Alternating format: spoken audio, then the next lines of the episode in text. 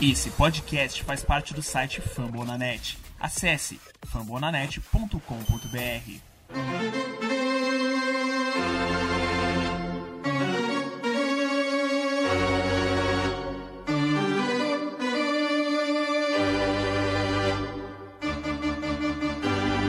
It's time for Dodger Baseball.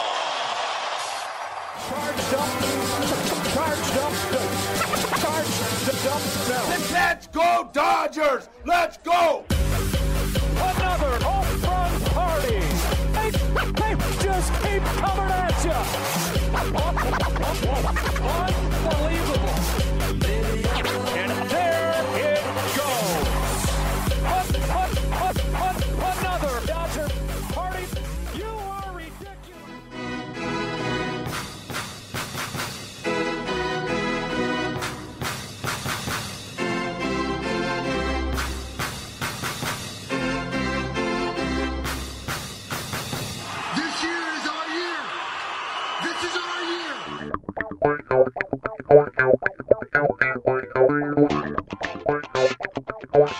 E aí, Dodgers Nation, tudo bem? Como é que vocês estão? A partir de agora começa o episódio de número 36 do meu, do seu, do nosso Dodgers Cast Baseball, o podcast em português para falar do Dodgers mais recomendado de todos os agregadores de áudio. Seja muito bem-vindo. A gente faz parte da família Fumble na Net, né? E nós estamos aqui também representando o time do Rebatida Podcast. Eu sou o Thiago Cordeiro, convido você para seguir a gente lá nas redes sociais, o CastDodgers, e comigo os dois titulares também desse podcast, Fernando Franca, o arroba Dodgers da Massa, e o Gui Deluca, arroba Gui Deluca CCA no final. Fernandão, tá chegando a hora, menos de 10 dias, graças a Deus.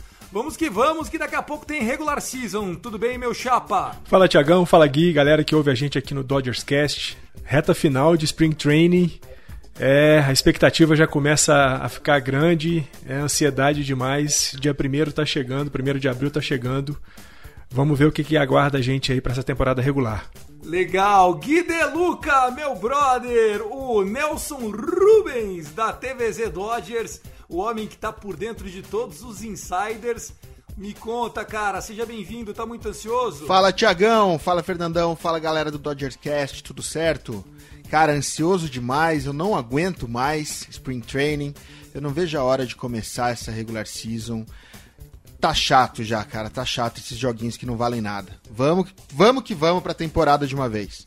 Vamos lá, vamos fazer acontecer porque a temporada tá chegando. Los Angeles Dodgers como um dos favoritos, como a gente sabe. Hoje nós vamos ter no primeiro bloco o line-up, né? Como vem o ataque do Dodgers, aquela expectativa total. Nós vamos fazer um exercício aqui tentando adivinhar qual é a lineup ideal para mim, para o Fernandão, né? Qual que seria a ordem, o estilo dos rebatedores. Depois, no segundo bloco, as últimas do Spring Training. Tivemos Clayton Kershaw carimbado essa semana. Aliás, acho que foi no dia do nosso podcast, né, Gui? A gente elogiou o homem, ele foi lá e tomou um monte do Kansas City Royals, né? Então, cara, ele, ele ouviu o Dodgers Cast e falou: Ah, os caras estão se achando demais, deixa eu quebrar eles. Aí foi lá e tomou um monte. E tivemos também ontem, né? Estamos gravando isso no dia 23 de março. O Trevor Bauer tomando um back-to-back-to-back home run do Mariners, Fernandão. Tiagão, você não sabe como é que isso me deixou preocupado, viu? Caramba. Ah, eu sabia! Mas é por isso que eu digo e repito aqui pra você, ouvinte do Dodgers Cast. Eu odeio Spring Training! Vamos começar! Primeiro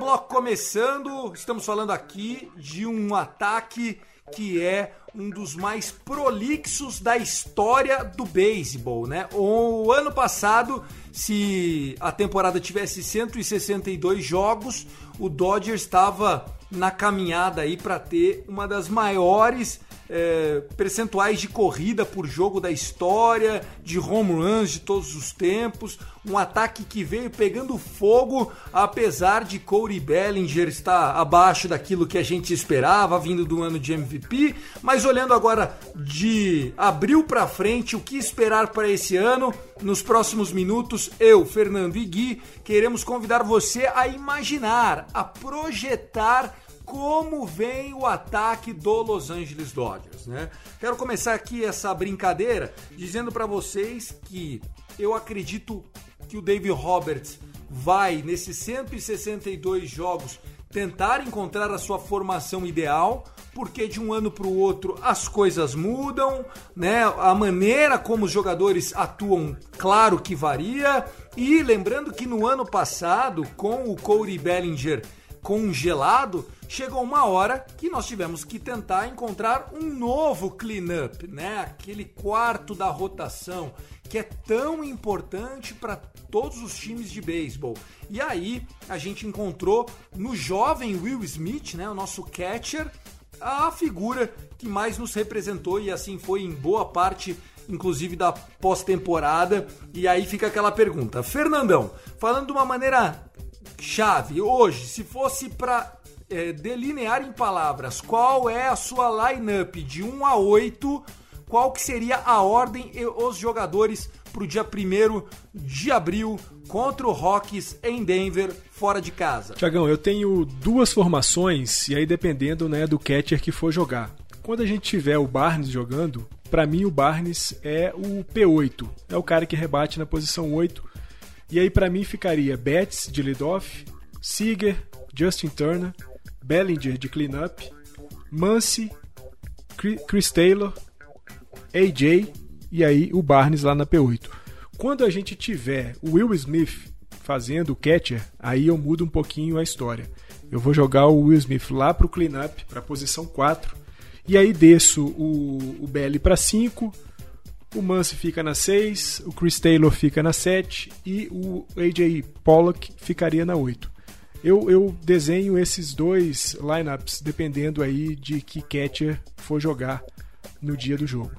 Concordo com você, é, Fernandão, em muita coisa. Acho que dificilmente a gente vai sair muito de um lado ou de outro dessa história, mas da mesma forma, Gui, o que, que você traz do 1 ao 8? Qual que seria a sua lineup ideal no mundo dos sonhos? A minha lineup ideal não significa que vai ser seguida, obviamente. É, teria uma, um corpo digamos, a espinha dorsal seria muito parecida com a do Fernando. Eu começaria com os três primeiros, Betts, Seager, Turner.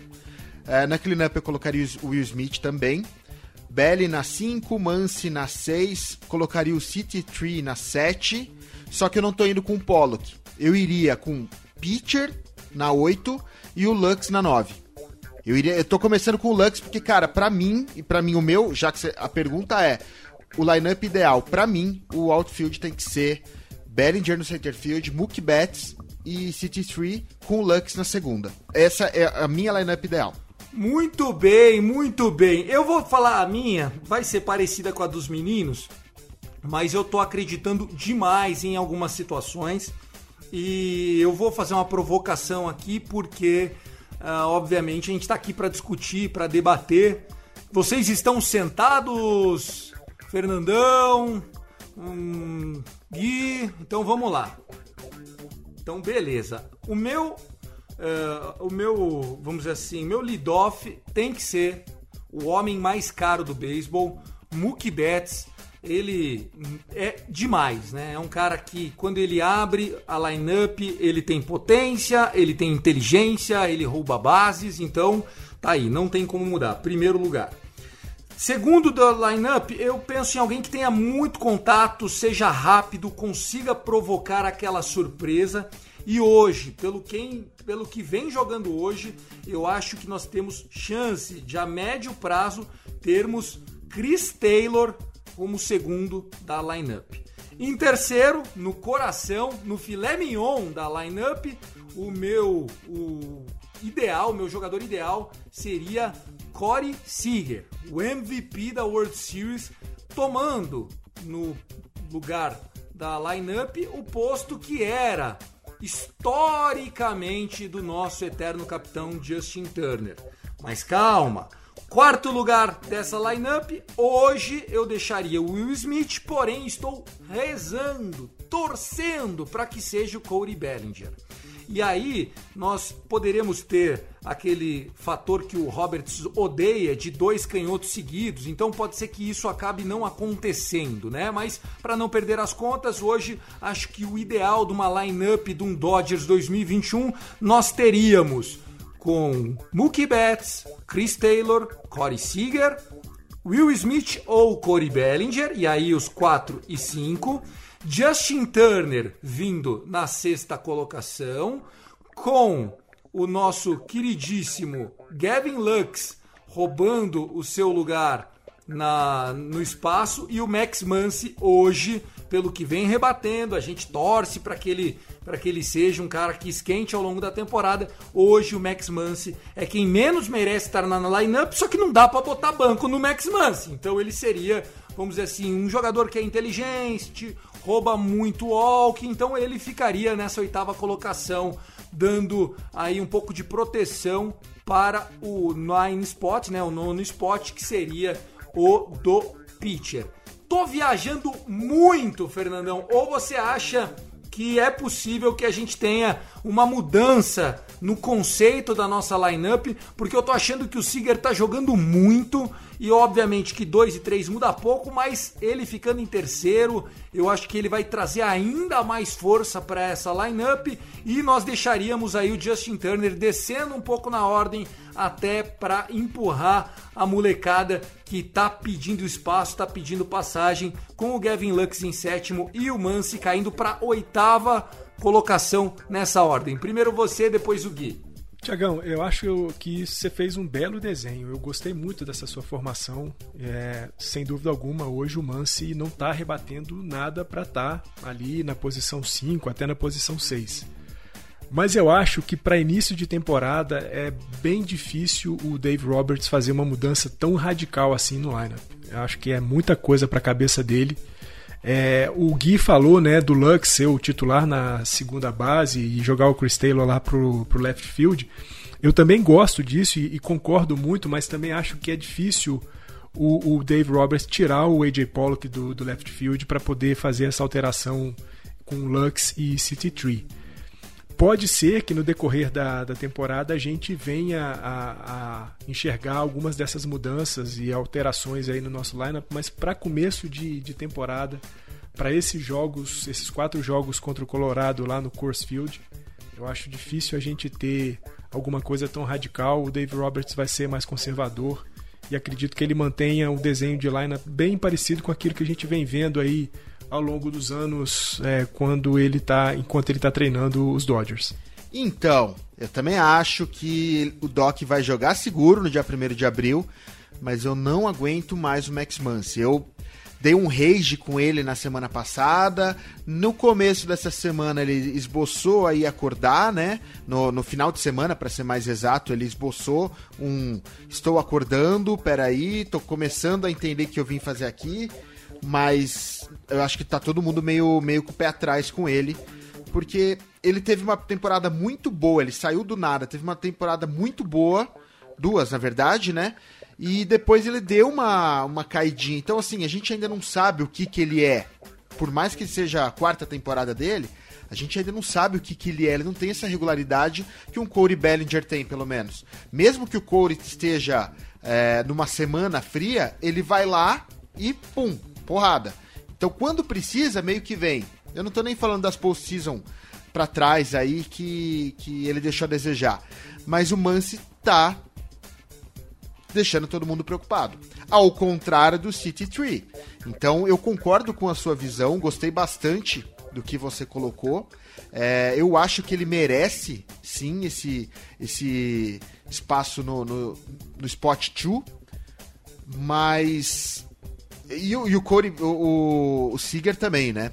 O Seager também precisa estar na 3. Eu gostei bastante do seu desenho, mas eu acho que o Doc vai jogar seguro.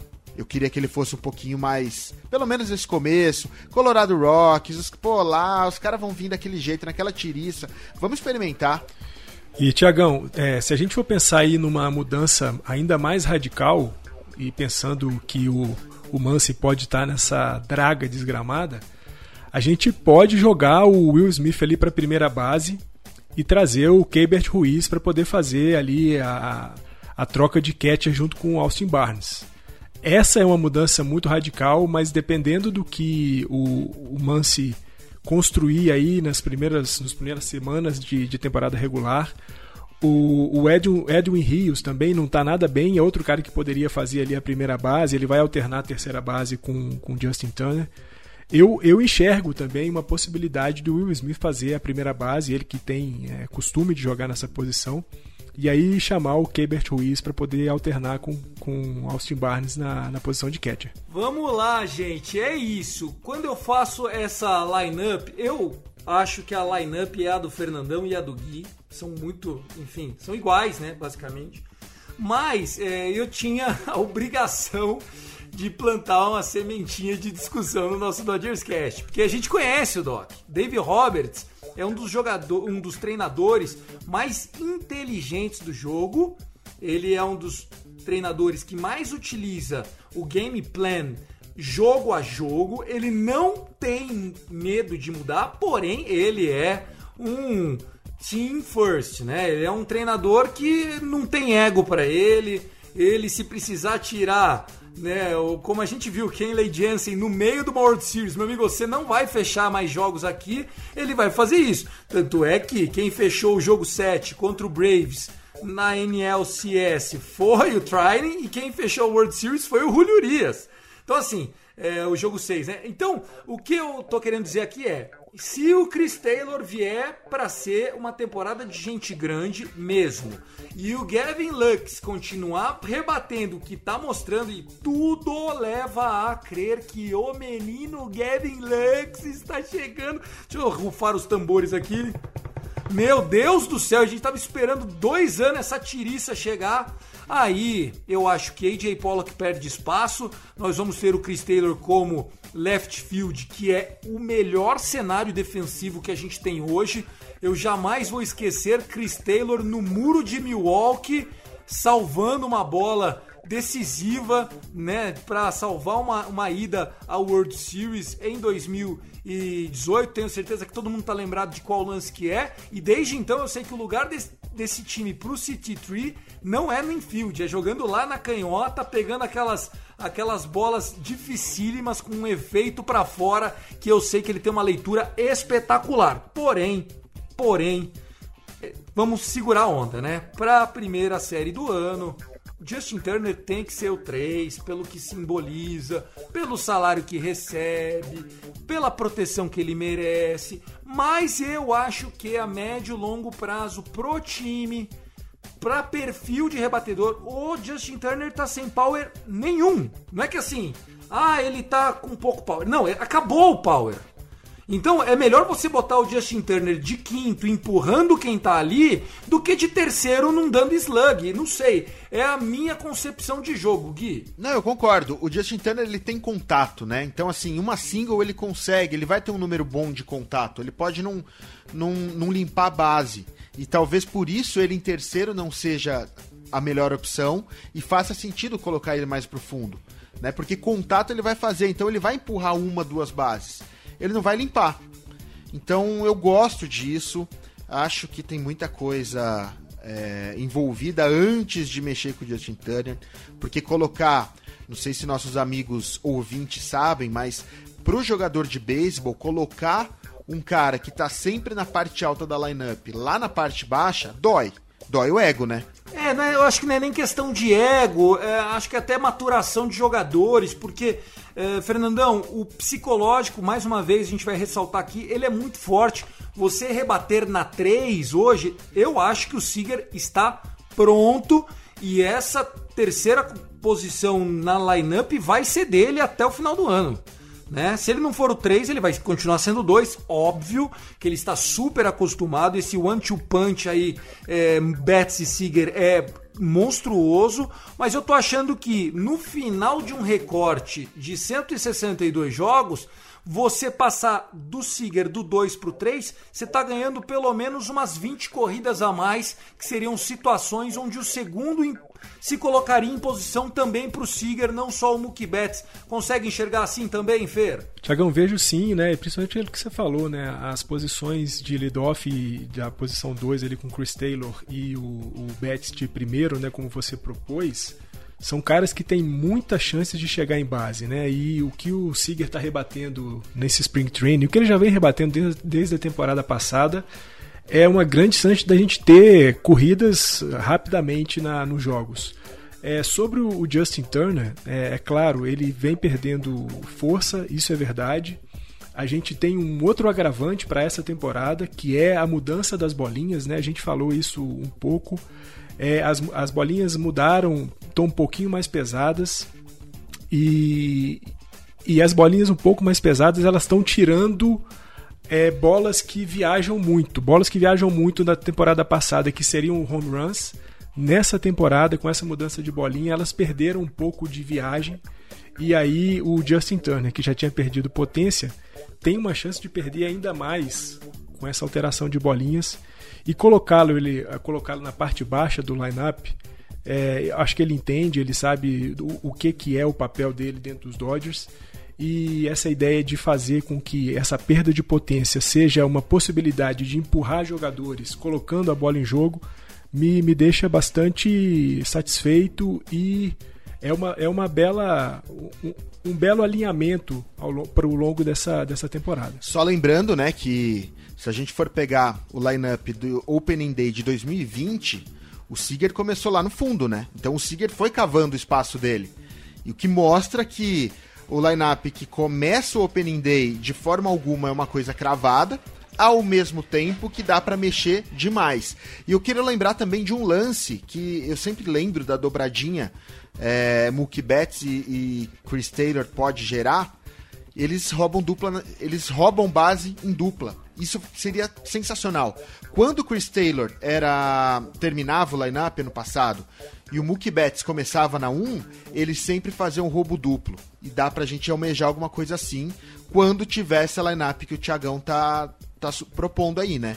Mookie na 1, City Tree na 2. Aliás, o City Tree que pode trocar também de posição pro Gavin Lux. Se o, se o menino começar a, a jogar tudo, o que pode, eu também acho que ele é um talento muito forte para pegar essa 2 porque são muito parecidos os estilos de jogo de Corey Seager e de Gavin Lux no bastão. Apesar de um ser canhoto e o outro ser destro, eles são ambos muito rápidos em velocidade de swing. É um outro nível. Eles amam bolinhas fora da zona de strike, que é algo também que faz toda a diferença. Tem jogador que só rebate se a bola vem boa. O City Tree é, é, um cara que ele rebate bola boa. Não, não, não tô dizendo que ele é ruim por causa disso. Agora, o Seager, ele ama bola ruim. Você joga a bola na canela dele, ele dá aquele swinguinho que o joelho vai pro chão e plaf! A bola vai pro 400 PS. Então, assim, a gente precisa ter essa qualidade. Eu acho que o Gavin Lux pode ser aí um cara que vai escalar a nossa lineup. É, ele, por ser destro, é, tem aí um papel importante para o nosso, pro nosso time. Lembrem-se, pessoal, não faz muito tempo nós não tínhamos um bastão direito para ajudar o Turner. Era só ele. Hoje nós já temos o Mookie Betts, que, vamos dizer assim, papai Andrew Friedman já superou qualquer pedido de Natal da criançada, mas tendo um Gavin Lux surgindo, vai dar aquela aquela temperada. Lembrando que Corey Bellinger, Corey Seager, o próprio é, é canhoto, Mance é canhoto. Então, quando o Will Smith chegou, mais importante do que ele ser catcher é porque ele era um rebatedor destro. Tem isso também na conta, né? Pra gente finalizar o primeiro bloco. Com certeza, muda o desenho, muda a forma como os Dodgers são é, enfrentados, né? Só lembrar, se você pegar o, o bullpen e, o, e a rotação que o Atlanta Braves montou no, no trade deadline do ano passado, para justamente pensando nos Dodgers, eles se encheram de canhoto. Eles se encheram de canhoto sabendo, a hora que a gente pegar esses caras, a gente vai matar os canhotos deles, né? Então, você colocar uns destros fortes, e o Gavin Lux é esse cara que, que vai dar o, o peso, o contrapeso entre destro e canhoto, vai matar da cabeça os outros treinadores também. E só lembrando que o Gavin Lux foi testado no Spring Training como lead-off também. Então, é, com certeza o Doc está pensando em saltos maiores para ele. Legal demais, é isso. Com essa afirmação e essa avaliação que a gente fez, a nossa lineup ideal e dos sonhos é um pouquinho dessa mescla de tudo que a gente falou, tirando a minha, que eu acho que vai acontecer, mas não pro dia 1 de abril. Boa sorte ao Dave Roberts. O importante é que o nosso ataque está fantástico. Em termos de lugar na equipe, hoje acredito que o Gavin Lux ainda vira uma opção para entrar. Ainda acho que o Chris Taylor começa o ano como segunda base e o AJ Pollock no outfield. Mas o AJ Pollock tá tão ruim que ele não vai ter muita gordura para virar partida. Vamos para o segundo bloco.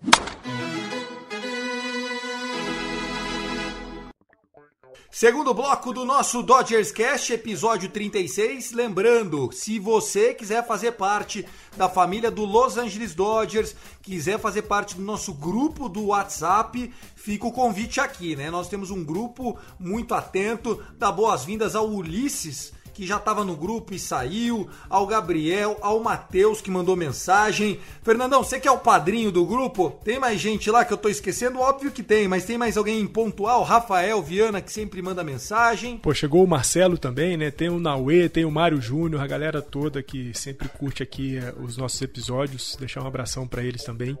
E é o que o Tiagão sempre diz: querendo fazer parte, vai lá no Dodgers da Massa, é, vai lá no Gui De Luca, vai no Cast Dodgers lá no Twitter, chama na DM, pede o link que a gente manda. Temos dois Gabriels, né? Tem dois, tem dois Gabriel, né? Tem o Gabriel Barros, que é o nosso, nosso amuleto da Zica Reversa, e tem o outro Gabriel. É verdade, o Gabriel, tem o Gabriel Zica e o outro Gabriel não tão Zica, né? Isso aí. Legal. Bom, vamos embora. Agora a gente vai falar de Spring Training. Todas as semanas dessa off-season, um episódio diferente falando do que aconteceu lá na nossa Cactus League, né, em Camelback Ranch. E nós temos aí, enfim, algumas coisas para comentar. Uma delas é que não bastasse Clayton Kershaw ser doutrinado pelo ataque do Kansas City Royals, nós tivemos ontem no dia 22 de março, domingão. Trevor Bauer estava indo tudo bem, quatro ou cinco innings ilesos. De repente, meu amigo, back, to back, to back, ou seja, home run, outro home run e mais um home run seguidos pro Trevor Bauer e parece que ele pegou ar ali, né, Gui? O que, você traz do Trevor Bauer e essa última aparição no Spring Training? O que que isso muda pra regular season? Deu dor de barriga, né? Não sei em vocês. Eu não tava assistindo o jogo, porque eu odeio Spring Training. Aê, mas eu só, eu só via no aplicativo subindo home run, home run, home run. Aí eu falei, quem, quem que tá tomando isso aí? A hora que eu vi que era o Bauer, eu falei, não pode ser, não é possível. Contra o Seattle Mariners. Quer dizer, dois times fracos, Kansas City Royals e Seattle Mariners pregaram nossos dois melhores arremessadores. É para se preocupar? Olha só, o, o, Trevor Bauer falou logo depois do jogo que não, não é para se preocupar, porque ele só levou a sério até a quarta entrada. Na quinta entrada, ele só queria aumentar a sequência, então ele simplesmente arremessou. Ele só soltou a bolinha. Palavras dele. Tiagão, eu tava a ponto de fazer um elogio gigantesco pro Bauer lá no grupo, né? Que eu tava adorando a curva dele, ele tava mandando cada bola curva maravilhosa. Mas aí, realmente, e eu tô junto com o Gui, né? Quando acabou a quarta entrada, eu parei de ver o jogo. E falei assim: ah, vou ver outra coisa. Fui caçar um jogo de March Madness. E aí comecei a ver as notificações no celular. Pensei até que o Bauer já tivesse saído. Quando eu entrei para poder ver o box score, tava lá o Bauer tomando pancada em cima de pancada. Eu também tô com o Gui, não é para se preocupar. Também tô com o Bauer, que falou que não é para se preocupar. Eu acho que é isso, né? Os caras é, jogam até um determinado ponto da partida de Spring Training, querendo fazer os seus ajustes, querendo acertar o que, que ele está fazendo.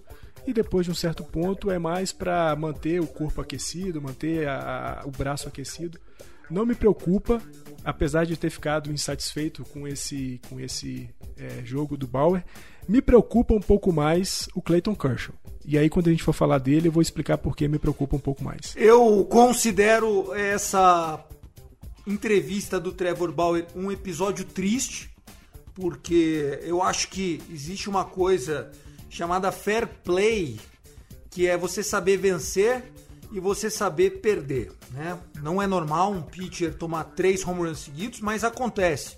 Clayton Kershaw já tomou, né? A gente já sabe que todos os pitchers estão sujeitos a tomar um back-to-back-to-back home run.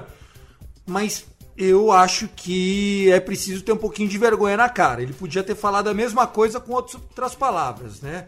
O Trevor Bauer não é a primeira vez que dá declarações como essa, de tipo, ah, eu sou foda e tô apanhando porque eu quero, né? Não existe isso.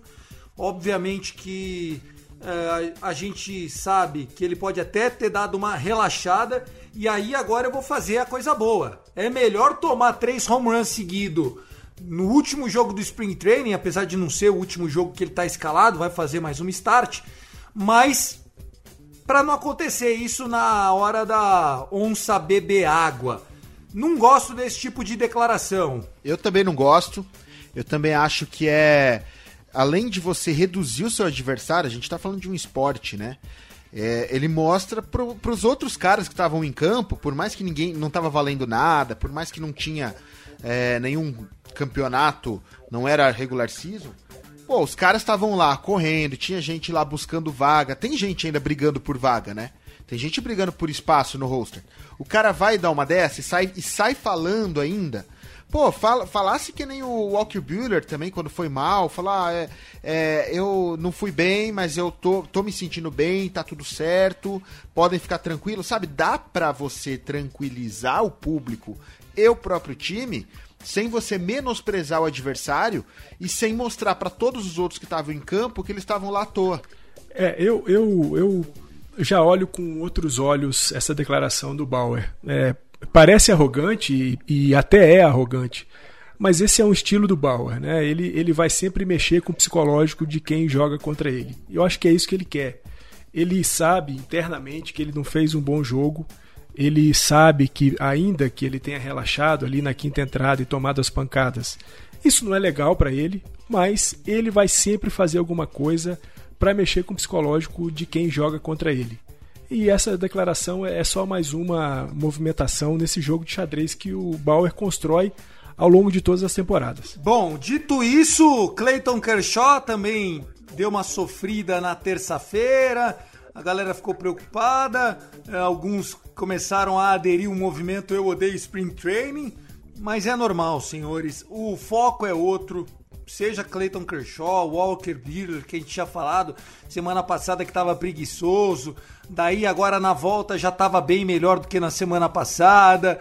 É, é, o momento é esse, né? A gente tem na figura desses jogadores seres humanos que não são obrigados a, vamos dizer assim, jogar mil por cento. O importante é que os meninos estão saudáveis. Pessoal, o momento da da temporada do Spring Training é o building up que eles chamam, né? O construindo o braço, é você não se lesionar, é você acertar uma técnica de arremesso, é você melhorar um off-speed, é você tentar melhorar um, um vamos dizer assim, um, é, um efeito na sua bola rápida. É de ajuste final. Então o resultado ele não importa. Mas de novo, não gosto quando um time como Los Angeles Dodgers, que é sempre um exemplo de jogo limpo, de jogo certo, sabe? A gente respeita as etnias, a gente respeita os adversários, as nossas causas sociais são exemplo pela liga inteira, né? A gente falou aqui no episódio 34 contra, né, o hate dos asiáticos e pegou, a campanha pegou, pô, o Dodgers é isso. O Dodgers não é, ah, meteu três Ramones, mas é porque eu tava brincando. Velho, declaração de terceira série, aqui não. Respeito o manto. Não quero esse tipo de jogador usando as cores do Dodgers. Não vou passar pano. Pode ser o Bauer, pode ser quem vier, viu, Fernandão? Não, não, você tá certo, você tá certo, Tiagão. Eu concordo com você quando você diz, né, do histórico e da história dos Dodgers, né, de, de seriedade, de fair play, de jogo limpo, de profissionalismo e principalmente de encampar as campanhas, né, sociais, os protestos antirracista, anti-ódio asiático. É fundamental, é, é, é ruim é, você ter esse tipo de jogador fazendo declarações como essa, mas eu reafirmo, esse é o estilo do Bauer. É, o Bauer é um cara já experiente, é um cara já consagrado na liga. Não vai ser agora nos Dodgers que ele vai mudar e vou insistir, ele vai sempre fazer isso no sentido de mexer com a cabeça de quem joga contra ele. Para concluir o pacote Bauer, acho que é isso. Não tem muito o que agregar. Não sei que você, Gui, tenha mais alguma coisa, senão vou jogar o efeito e bora pro próximo assunto. Bora pro próximo assunto. Vamos falar dele, o homem CT3. O Fernandão me mandou no sábado, Tiagão, precisamos dar espaço para Chris Taylor.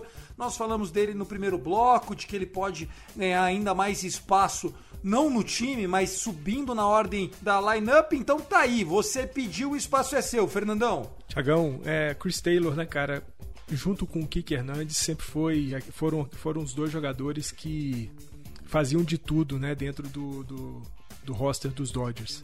Chris Taylor é, é, fantástico durante a temporada regular, sempre aparece com maestria nos playoffs, fazendo defesa, rebatendo nos momentos corretos.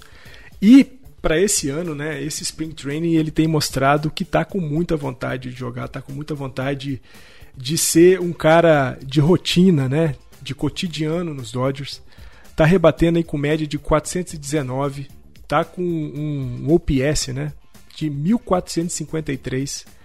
O cara tá, tá jogando muito, não compromete em nada na defesa, pelo contrário, é uma garantia de defesa.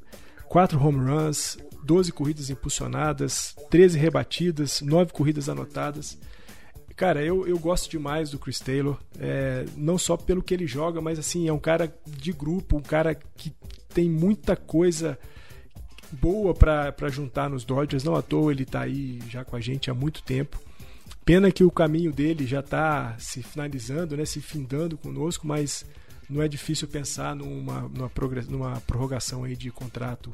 E, pô, cara, Chris Taylor é, é um cara que eu quero ver muito nessa temporada, porque gosto dele demais como ser humano e como jogador.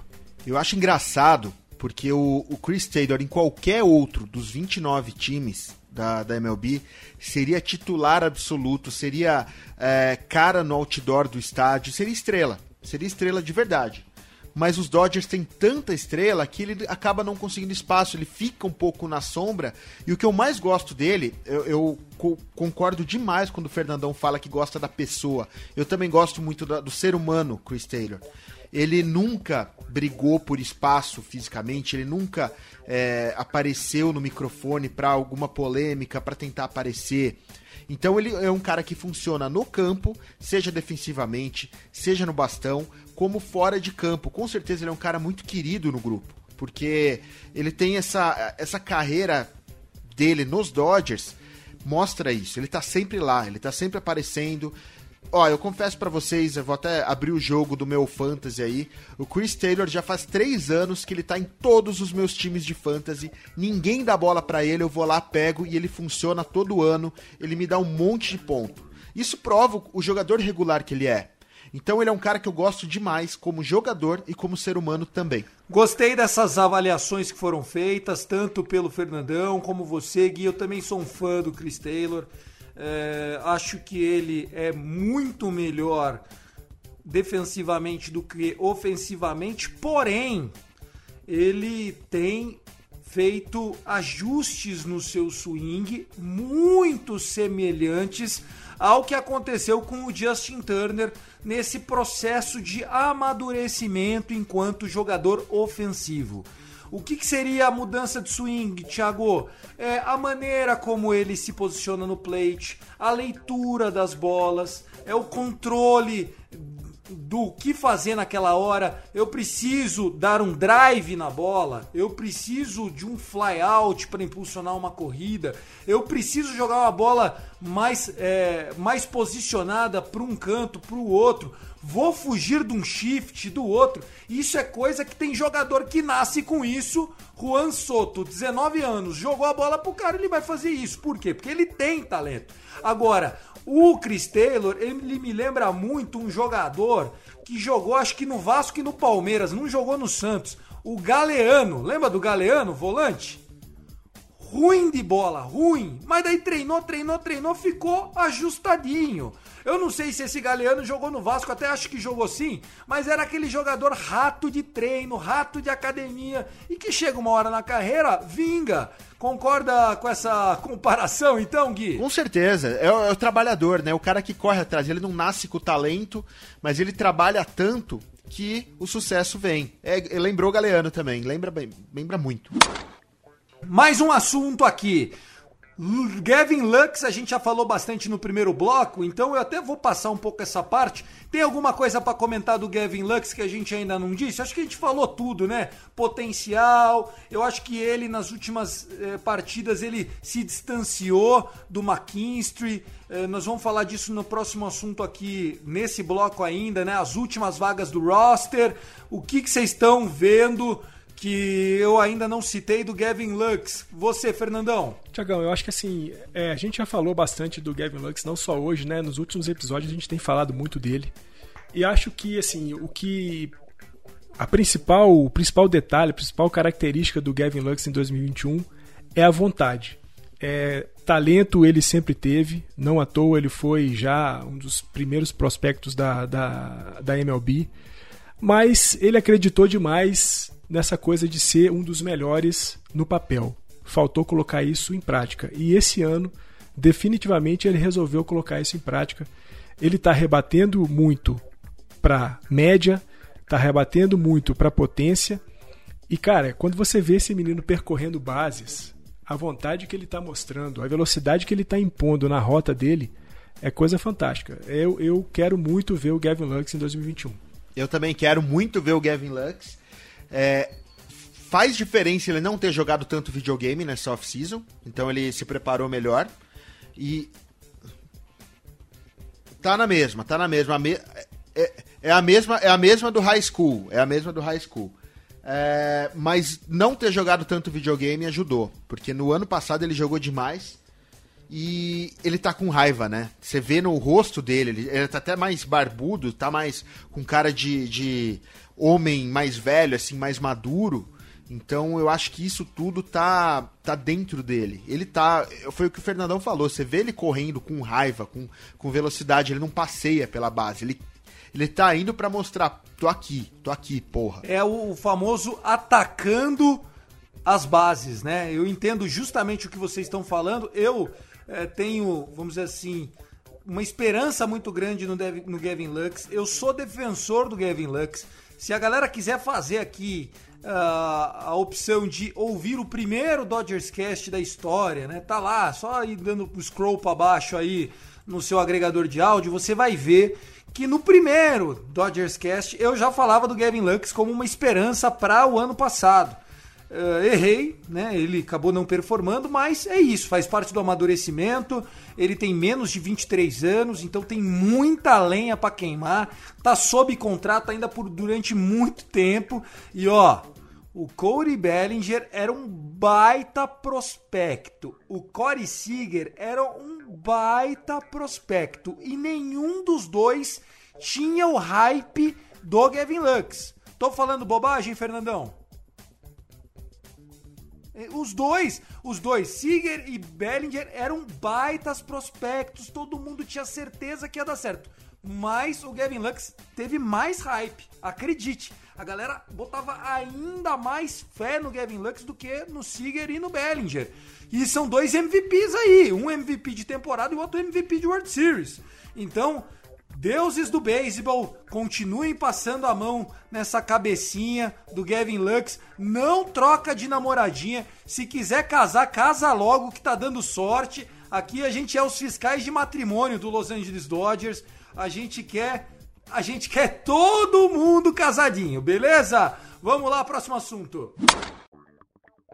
Últimas vagas. Alô, alô, alô, alô. Está encerrando, parecendo aquelas balsas Guarujá Santos, sabe? Últimas vagas da balsa. Quem embarca, quem vai embora. Falando só de rebatedores. No programa que vem, 37, nós vamos falar de rotação, bullpen. E aí sim, quem foi cortado, quem não foi, os 26, aquela coisa. Ainda fazendo uma futurologia. Gui De Luca quem você acha que vai ficar fora da bolha? Edwin Hills faz o time, Mary Beatty faz o time, McKinstry faz o time, o Neuer lá, que é o terceira base, vem pro jogo, Matt Davison fica no time. Como é que você tá vendo essas últimas vagas? O Gavin Lux, eu já tô colocando cravado que vai pro roster. Não, o Gavin Lux vai. O Gavin Lux, o, o próprio Roberts já falou que ele, ele deve fazer a segunda base na maior parte do tempo. É, acho que ficaria entre Matt Beatty e Edwin Reels, né? Só que o Reels tá muito ruim. Eu acho que o Beatty vai ficar com essa vaga. É, e acho que vai ser, assim, dentre os que já estão no time, todo mundo já sabe e tal, eu acho que vai ficar só esses dois.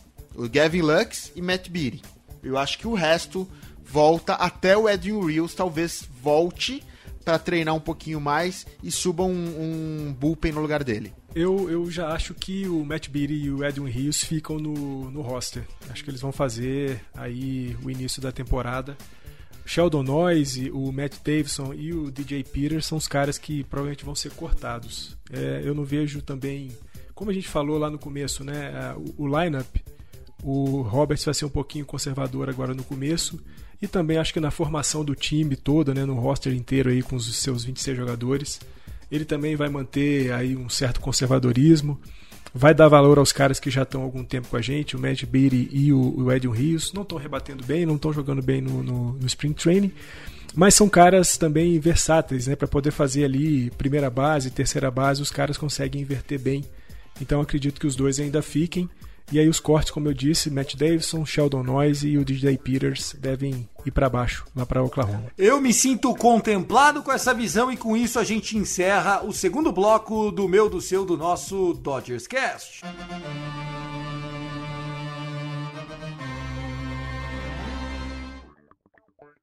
Vamos lá, terceiro bloco, a gente tem feito nos últimos episódios um preview, né, das equipes que são nossas concorrentes na National League West, né, a divisão oeste da Liga Nacional.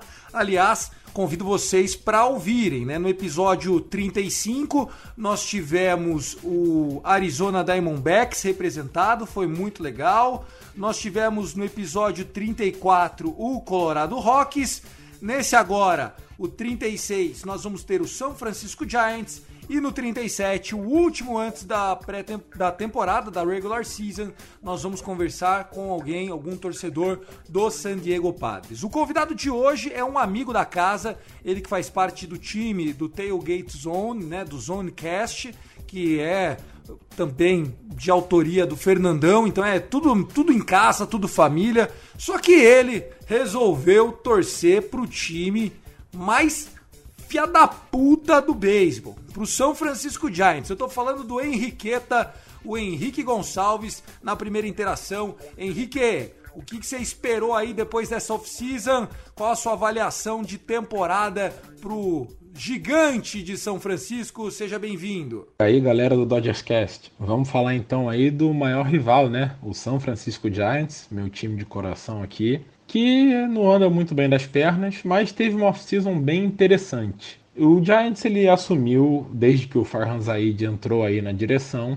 que o negócio é um rebuild mesmo, né? É remontar o time. E isso começa a acontecer no fim de 2021. Após essa temporada, o Brandon Belt e o Brandon Crawford viram free agents. O Johnny Cueto e o Buster Posey têm uma opção para 2022 que muito provavelmente o clube não vai pegar, ou seja, eles vão virar free agents também. Além disso, a gente teve o Jeff Samardzija, né, o Shark, que virou free agent agora no fim de 2020. Com isso, o Giants se preparou com vários contratos de um ano em 2021 para poder vir bem limpo aí, para aí sim tentar contratar mais gente aí, estrelas, ace, um rebatedor aí de potência em 2022. Trouxe o Anthony Desclafani, o Aaron Sanchez e o Alex Wood para a rotação. É, eles três somados vão gastar 13 milhões de dólares da folha salarial, ou seja, bem pouco, né? Todos os contratos de um ano. E renovou por um ano com o Kevin Gausman, que veio ano passado já e foi muito bem. E acho que a contratação mais interessante foi o Tommy Lastella, que vem do. passou já pelo Los Angeles Angels, né? Foi onde ele teve mais destaque e foi até uma vez pro All-Star Game. É um contrato aí de 18 milhões ao todo, são média de 6 milhões por ano, então também não é lá grande coisa, né? Não vai pesar muito. E o Giants com isso tem aí uma temporada que é só para ver os garotos jogarem mesmo. A graça desse time é ver os garotos, é ver quem fica é esperar Joey Bart, o catcher, o Elliot Ramos, outfielder, subirem, é ver se o Logan Webb e o Tyler Beede tem alguma chance na rotação. Talvez um dos outros aí jovens da rotação subindo, tem o Sean Gel, tem o Seth Corey. Então, assim, essa temporada, na verdade, é para você deixar esse monte de veterano aí, para os garotos não terem pressa de subir. E quando subirem, ver quem dura. Tá aí, ó, o Henriqueta manja dos Paranauê, hein, Fernandão? O que, que você achou dessa avaliação? Tá, tá, o cara tá botando fé nos ex-jogador em atividade. Que isso, hein? Tá otimista o menino. É, né, Tiagão? Quando você tá ali né, na beira do abismo, você tem que se agarrar em qualquer fiapo de tiririca que tiver na sua frente, né? Então, é, é, o que ele tá fazendo. É, bom, o, o time de São Francisco tá claramente num rebuild. É, e isso ele, o Henriqueta falou sobre isso na, na participação dele. É, não vai ser um time para apanhar demais, para poder fazer uma campanha horrorosa em 2021, mas a gente sabe que também não briga por playoff, não briga nem por vaga de wild card. Então vamos esperar aí um São Francisco tomando umas pancadas, mas não pancadas vergonhosas. Ô Gui, se tem um time que eu tenho raiva, esse time veste laranja, viu? Eu acho que ele não veste nem laranja, ele veste aquela camisa suja, sabe? Meio. meio. Uh, como é que fala? Quando ela. Não, não é embolorada. Sabe aquela camisa é meio. Surrada, surrada. surrada, isso.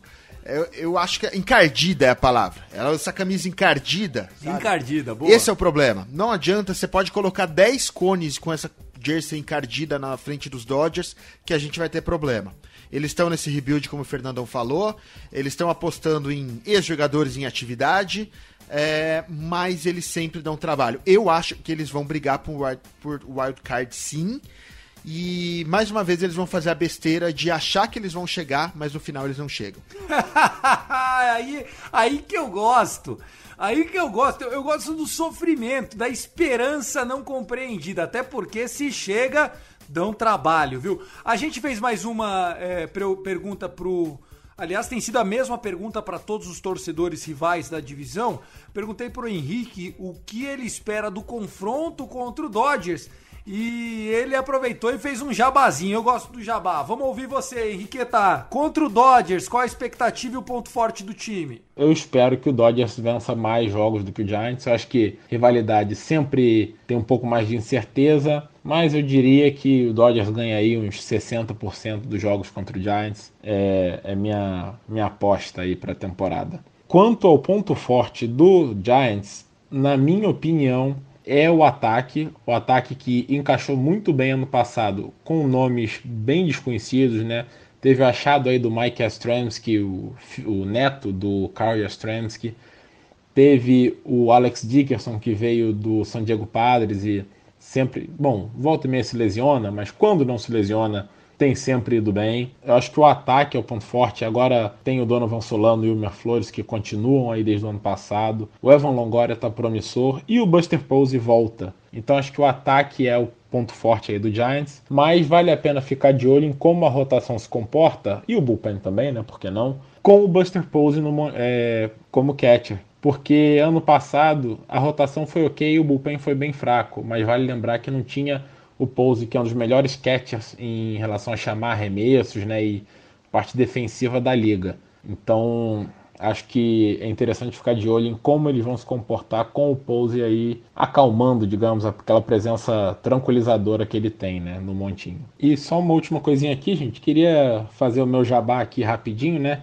pedir para quem puder aí seguir a gente, eu faço parte do Tailgate Zone junto com o Fernandão, é Tailgate Zone Underline BR nas redes sociais, e a gente tem o Zonecast que sai toda terça-feira, falando aí dos mais diversos assuntos dos esportes americanos, inclusive o beisebol, lógico. E também do, eu faço parte do Hora Bolas Pod nas redes sociais ou o Hora Bolas como podcast aí em qualquer plataforma, né? Que é contando histórias do esporte, da sociedade e como o basicamente o esporte e a sociedade interagem um com o outro. Quem puder dar essa forcinha aí pra gente lá no Tailgate Zone e no Hora Bolas, agradeço demais. Valeu, brigadão, viu? Tá aí, jabá feito, Zonecast e companhia. Bom, Fernandão, tem que ouvir ele falando que o Buster Posey vai melhorar a qualidade dos arremessadores. Deu até uma ofendida nos meus ouvidos, viu, meu? É, de novo, né, Tiagão? Você tem que acreditar em tudo, né? Torcendo para São Francisco Giants, você tem que acreditar em tudo. É, o time tem uma rotação bastante frágil, né? É, até levaram o nosso Alex Wood lá para São Francisco, mas é uma rotação longe de ser legal.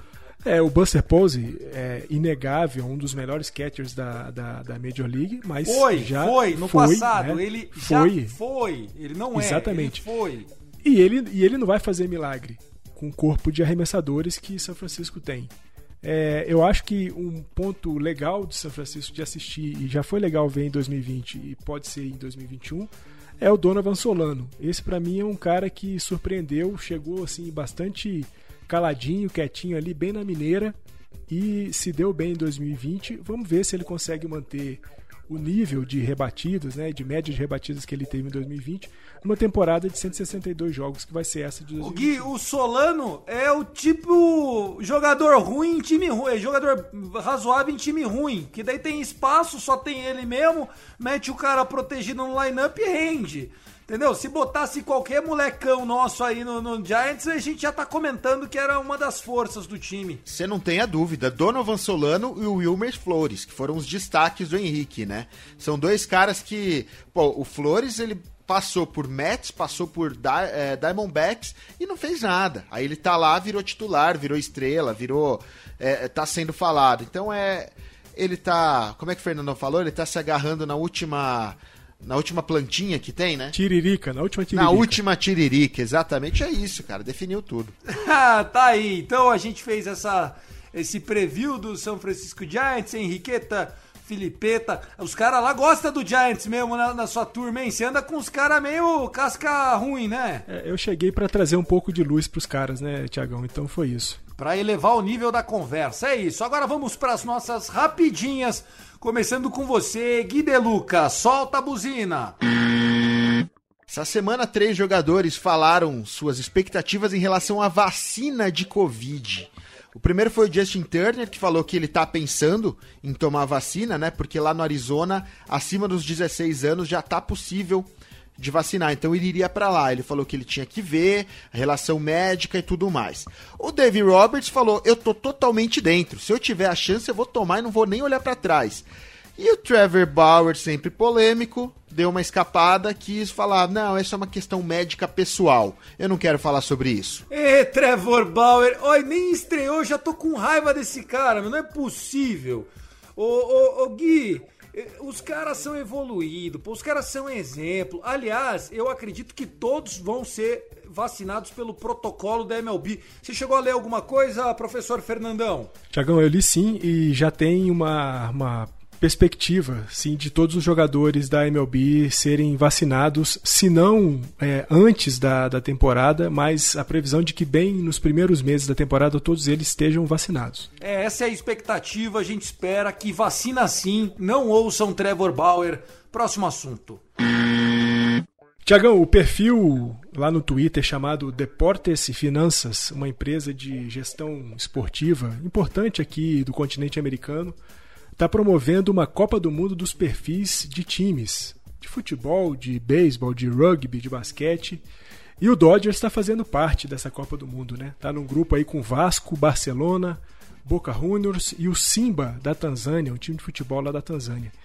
E o começo da caminhada dos Dodgers nessa Copa do Mundo não foi nada boa, né? Foram dois jogos até agora contra Barcelona e Vasco.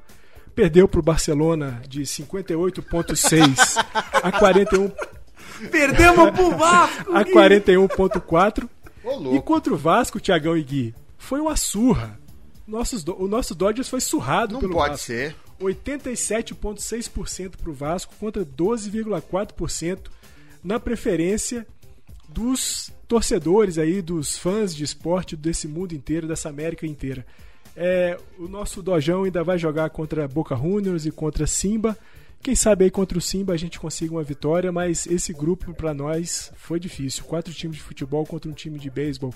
Aí, pensando em nível mundial, ficou difícil pro Dodgers. né? Ó, peraí. É, Simba é nome Já de tomei. Guaraná ruim, tá? Não sei se vocês já tomaram o glorioso Guaraná Simba. Tomei demais Nossa. a conta. Esse negócio era bom demais quando eu era Isso criança. aí caía no chão, você pisava em cima, perdia a sola do sapato, grudava. O bicho tinha um conteúdo, uma concentração de açúcar ali que deixava uma cola essa desgraça. E a outra, outro comentário é: eu até topo perder pro Vasco em engajamento do Twitter. Todo o resto eu me recuso, hein? Pelo amor de Deus, Vascão, que tá aí, enfim, sofrendo é, por conta da falta de gestão fora de campo, mas a paixão dos seus torcedores veio à prova. Essa rapidinha do Fernandão não tem nem muito como comentar, a gente já tá passando de uma hora. Fala aí, Gui. Não, não tem. Eu não vi nenhum barulho sobre na imprensa americana. Eu, eu acho que esqueceram de avisar os torcedores do Dodgers lá de Los Angeles. Ah, com certeza. Bom, vamos lá, a minha agora. Bom, dois comentários, dois assuntos aqui para trazer para vocês. Primeiro, o Buster Olney. O Buster Olney é um dos jornalistas mais eh, interessantes da grande mídia americana. É aquele típico jornalista eh, nacional, né? De um, de um grande canal. Ele não é específico de um time. Então, é aquele cara generalista que fala uma coisa. Sempre vai analisar o Dodgers, fala mais do mesmo. E se ele for analisar o Reds, ele vai falar mais do mesmo. É o cara que sabe de tudo um pouco, mas ele tá sempre com a carta na mão de ele tem o Baseball Tonight, né? O programa maravilhoso, né? Tem o podcast que é o mais ouvido dos beisebol americano, tal, papapá, o Baseball Tonight. E ele falou que o DH, ou seja, o rebatedor designado, ainda não está descartado pelo Rob Manfred. Pode ser que agora, agora, agora, na última semana, é, a- o comissário faça uma movimentação junto à MLBPA, né, Associação dos Jogadores da Major League Baseball, para tentar emplacar um DH na National League já a partir do dia 1 de abril.